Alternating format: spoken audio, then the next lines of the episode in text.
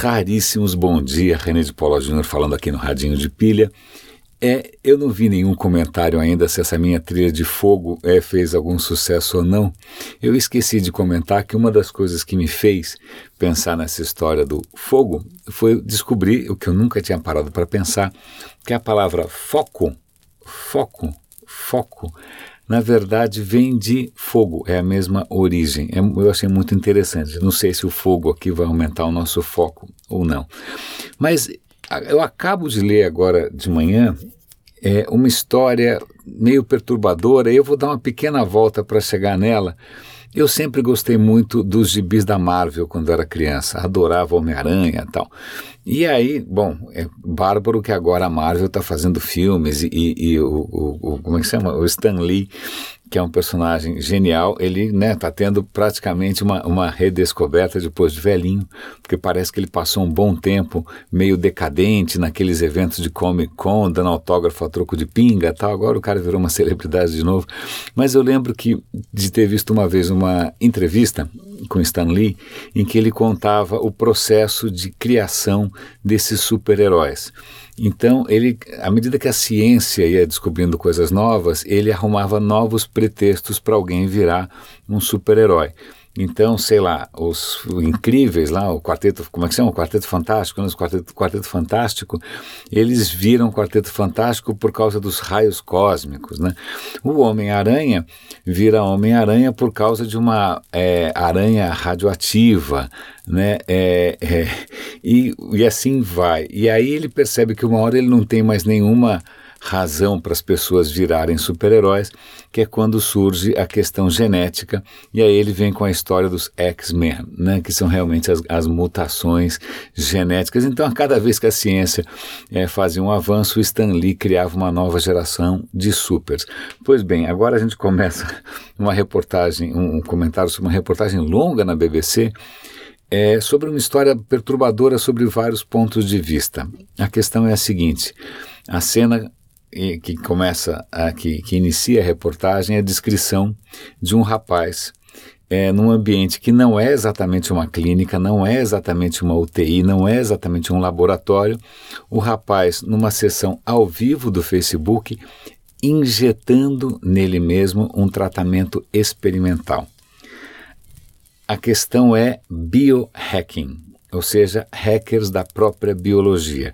Acontece que esse rapaz, que tem um histórico aí meio complicado, um personagem meio rebelde, né, meio rebelde sem causa, mas que contraiu AIDS. E ele estava né, meio desesperançoso com, com, o tratamento, ah, putz, isso não vai dar certo, bom, eu vou arriscar, eu sou um hacker, e afinal como um, um, admirador dele, o sócio dele, fala: não, DNA é código, se código é código, código é poesia, então, portanto, bom, algum raciocínio desses para justificar que ele hackeasse o próprio DNA.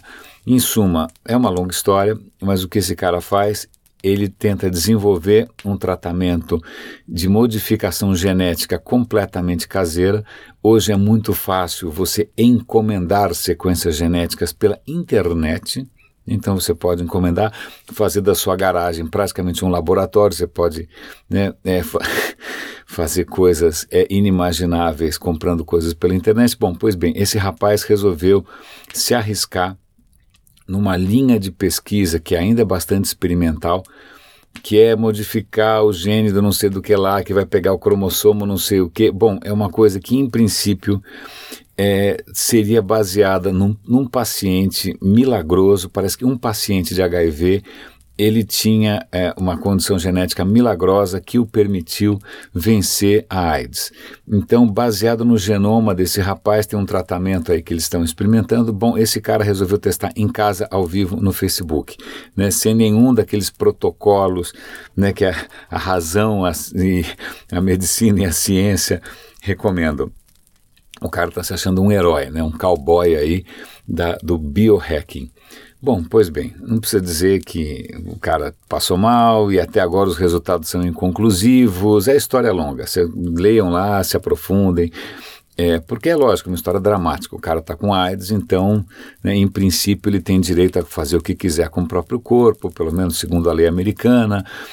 E, é uma questão bastante nebulosa, mas é lógico que o problema vai além disso. É digamos que eu não vou dormir mais tranquilo hoje, sabendo que é tão fácil assim você encomendar. É, maluquices genéticas e testar em você mesmo. Não estou dizendo que, como num filme do Stan Lee, né, vai surgir um homem lagarto, né, é, porque o cara perdeu um membro, né, é, mas de qualquer maneira, se é tão fácil alguém experimentar por um bom motivo, porque também não é tão fácil alguém querer fazer experimentos não tão nobres, né? não tão bacanas. Então, é realmente, é, isso dá o que pensar é, leiam, pensem, por, tirem suas próprias conclusões, mas é, é um pouco assustador essa democratização extrema de coisas tão poderosas quando você está mexendo com o código da vida, né? Com DNA.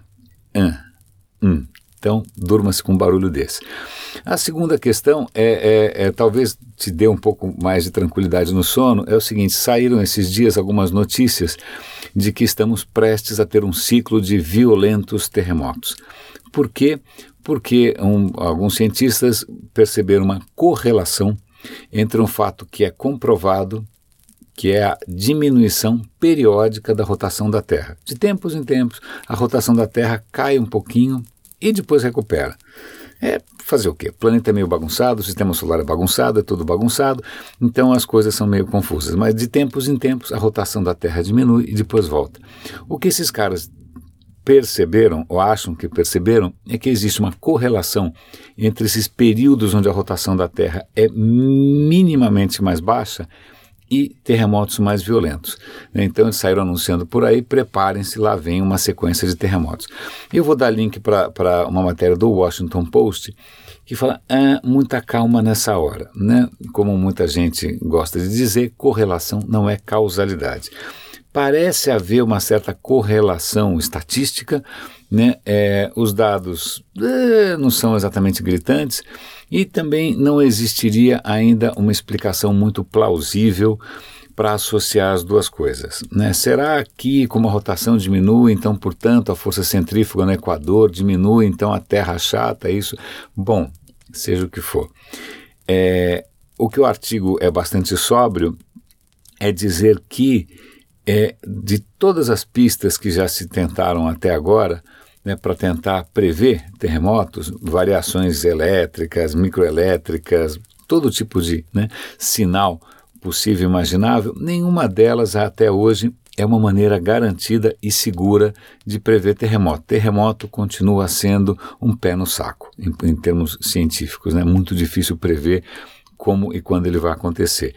Mas está aí, né? É, é, é, é, essa correlação está aí para ser comprovada ou desmentida. É, não há nada que possamos fazer né, para evitar terremotos. Talvez comprar um chapéu daqueles de obra, não sei. Né, é, dormir embaixo da cama, não sei. Mas é, isso é bom, talvez, para reduzir um certo alarmismo que muitas vezes é, vem de jornal, da clique, né, clickbait.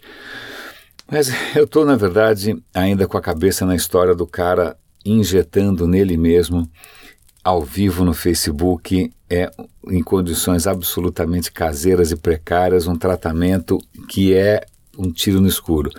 Parece que algumas semanas depois ele repetiu o ritual né, de fazer uma transmissão ao vivo para ver os resultados da sua intervenção. Eu não preciso dizer que os resultados não eram conclusivos. Ele não só não morreu, mas como ele também não foi salvo. Então, né, não sei quantos experimentos suicidas desse ele vai ser capaz de fazer.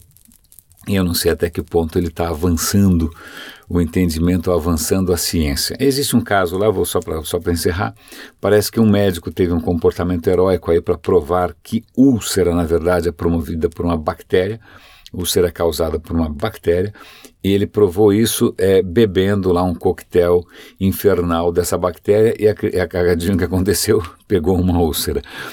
Mas isso acho que é um pouco diferente de você hackear o seu código genético. Raríssimos.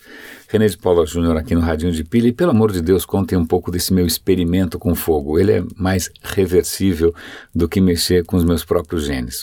Grande abraço e até amanhã.